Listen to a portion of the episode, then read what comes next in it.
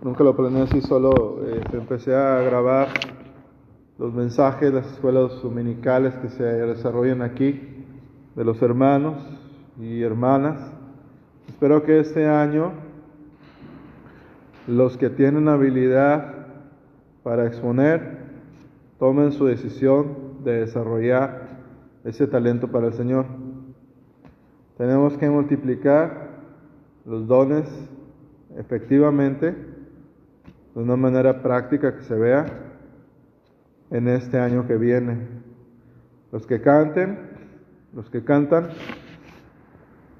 a empezar a hacerlo más seguido. Los que pueden predicar o las que pueden predicar, hacerlo. Empezar a tomar participación activa, ¿verdad? En este año que viene.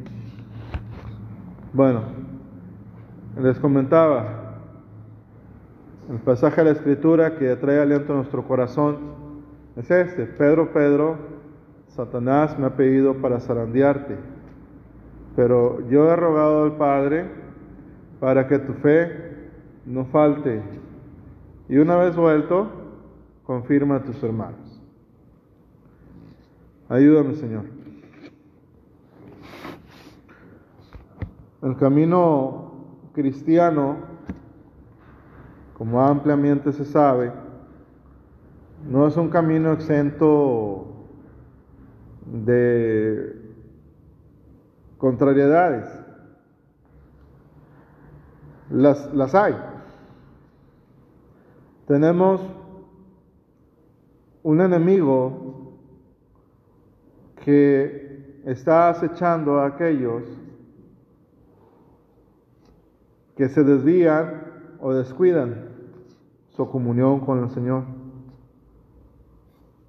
Y el Señor nos advierte diciendo, velad y orad, porque vuestro adversario el diablo, el Señor Jesucristo, lo reprenda en nuestras vidas, en nuestras finanzas, en nuestras familias, de todo. No tiene parte ni suerte con nosotros. Nosotros somos de Jesucristo.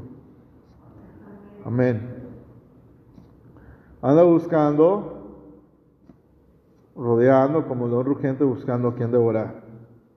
En estos últimos tiempos, una de las acciones que es mandato, necesarias, que debemos replicar más, es orar. Orar por sus pastores, orar por cada uno de los miembros, ya no buscar cuestiones, peldaños dentro o escaños dentro de, del cuerpo de Cristo, no se preocupe.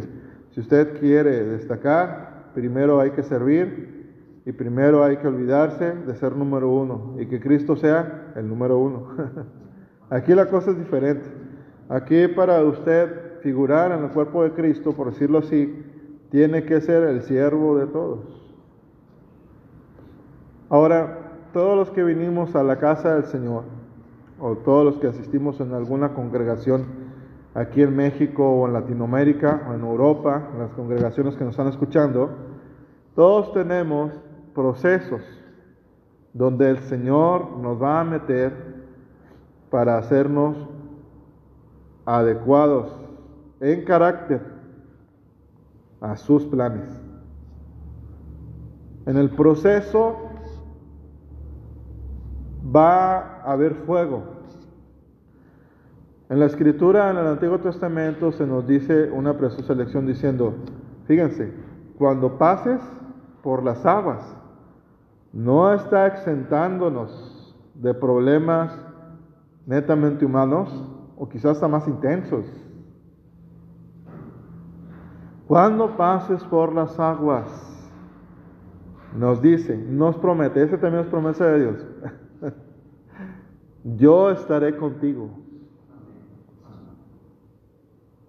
Cuando sienta que sus planes, su vida está fluctuando sin dirección, sin control y usted empiece a sentir ansiedad, temor, recuerde, El Señor ya nos lo había dicho, pero también nos dijo que Él estará con nosotros.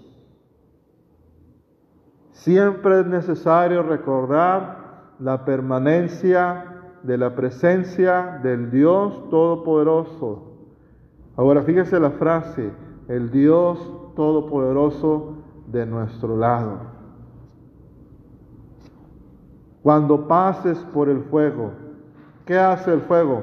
Purificarnos de aquellas cosas que no le adecúan a las acciones que Dios quiere realizar en nuestra vida. Si el Señor aflige, Él consuela. Él nos permite pasar problemas para que cuando nosotros lleguemos al otro lado de la tormenta, veamos que todo era mentira del diablo. Aleluya. Que todo iba a salir bien tal y como Él nos lo dijo desde antes. Recuerda lo que dice la Escritura. Ya os lo había dicho de antes. Por ejemplo, la palabra nos dice en Marcos, no recuerdo, 13, llegará en algún tiempo en que os matarán, como ha sucedido a lo largo de la historia cristiana, asesinatos este, en contra de algunos miembros o hermanas o hermanos en Cristo a lo largo de la historia cristiana, creyendo que prestan un servicio a Dios pero esto lo harán, dice la escritura, porque no me conocen. Y no conocen al que me envió. Hay muchos en la congregación, no estoy etiquetando ni discriminando, pero la palabra del Señor nos ayuda a segregar y a diferenciar. Y esto es a nivel mundial, no solamente es a nuestro nivel local. Esto se menciona para que nuestra fe sea madura y entendamos que no todos los que dicen Señor, Señor, efectivamente son de Él. Aquí en nuestra localidad hay líderes religiosos que no son del Señor. ¿Por qué, pastor? Porque usted lo dice, no, la escritura lo dice. Por su fruto los conoceréis. Ahora, no estoy diciendo que sea perfecto, no, nada es perfecto aquí, solo Jesucristo. Pero sí se empieza a ver que el que es del mundo lo escucha el mundo con agrado. ¿Por qué creen que Jesucristo fue rechazado?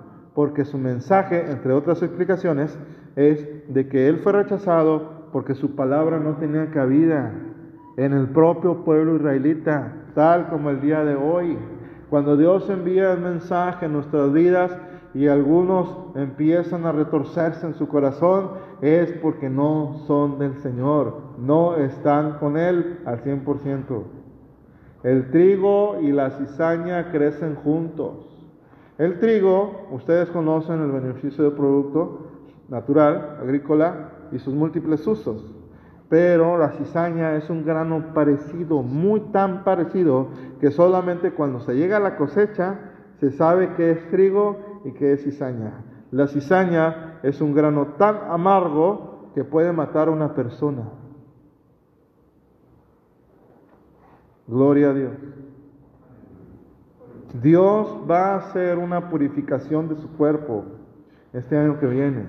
Va a separar a las ovejas de los cabritos. Asegúrese ser oveja. Asegurémonos ser oveja. Gloria a Dios. Ahora, volvemos al pasaje de Pedro.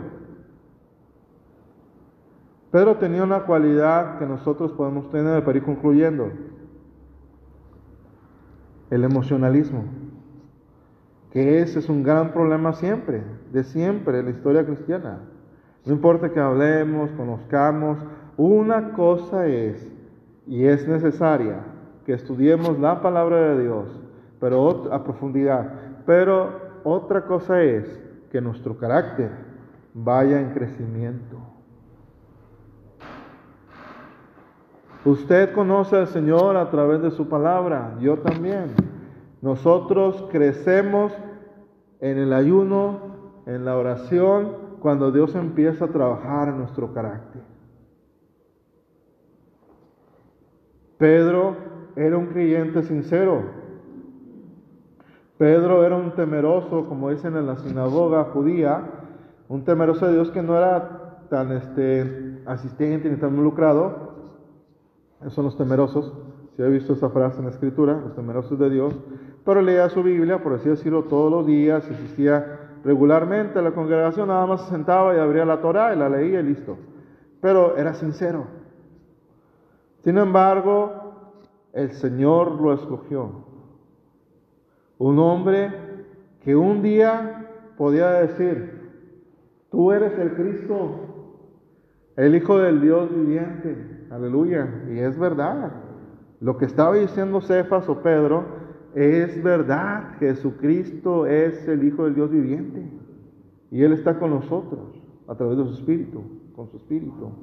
Y luego otra frase que dice, nunca te voy a negar.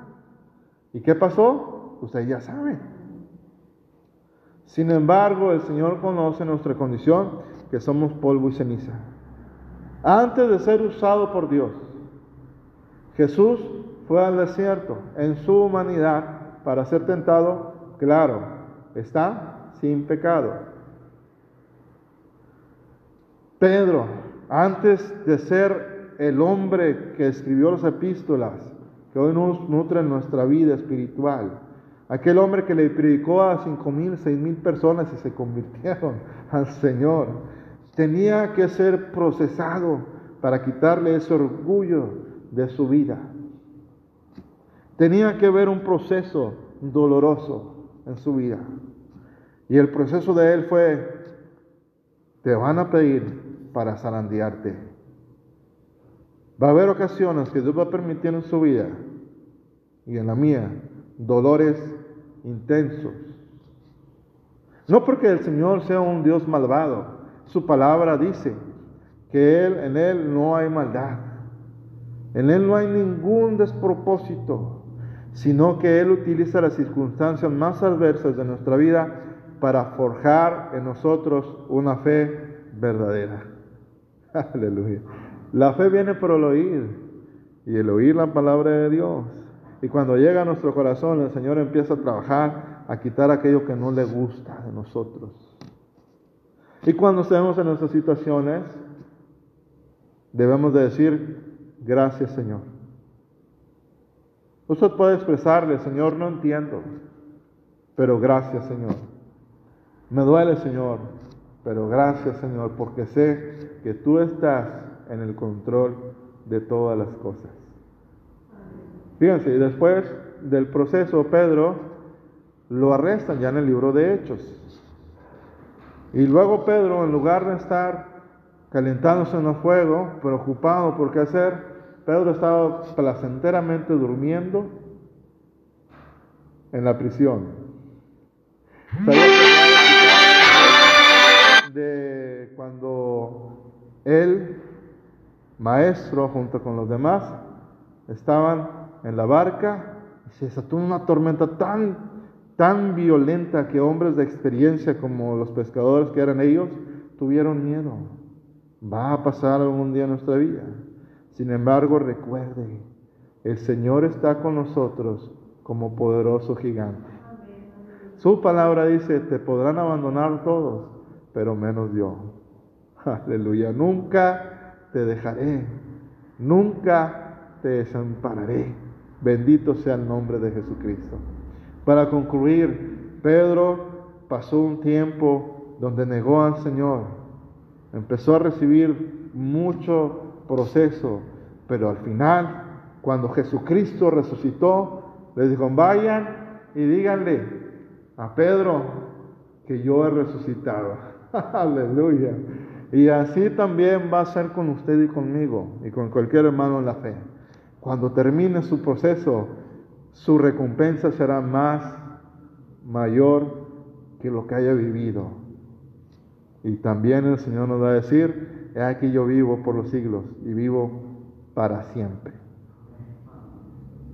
Damos gracias, Señor, por tu palabra. Gracias por estar en tu casa. Ya hemos orado, Señor, y creemos que tú estás obrando. Ayúdanos a tener paciencia, fe gozo, sabiendo que tú nos amas y nosotros te amamos. Perdona nuestros pecados. Te rogamos que nos mires a través de tu Santo Hijo Jesucristo y nos permitas estar, Señor, en tu casa otra vez, orar en nuestras casas, ayunar en nuestras casas, leer tu palabra y confiar, solo confiar en ti, Señor, cuando las circunstancias no reciban o no expongan respuesta. Sabemos que tú dices en tu palabra que tú estás con nosotros. Tu palabra dice, no temas porque yo estoy contigo. No desmayes porque yo soy tu Dios. Nunca te dejaré, nunca te desampararé. Gracias, amado Señor Jesucristo. Amén.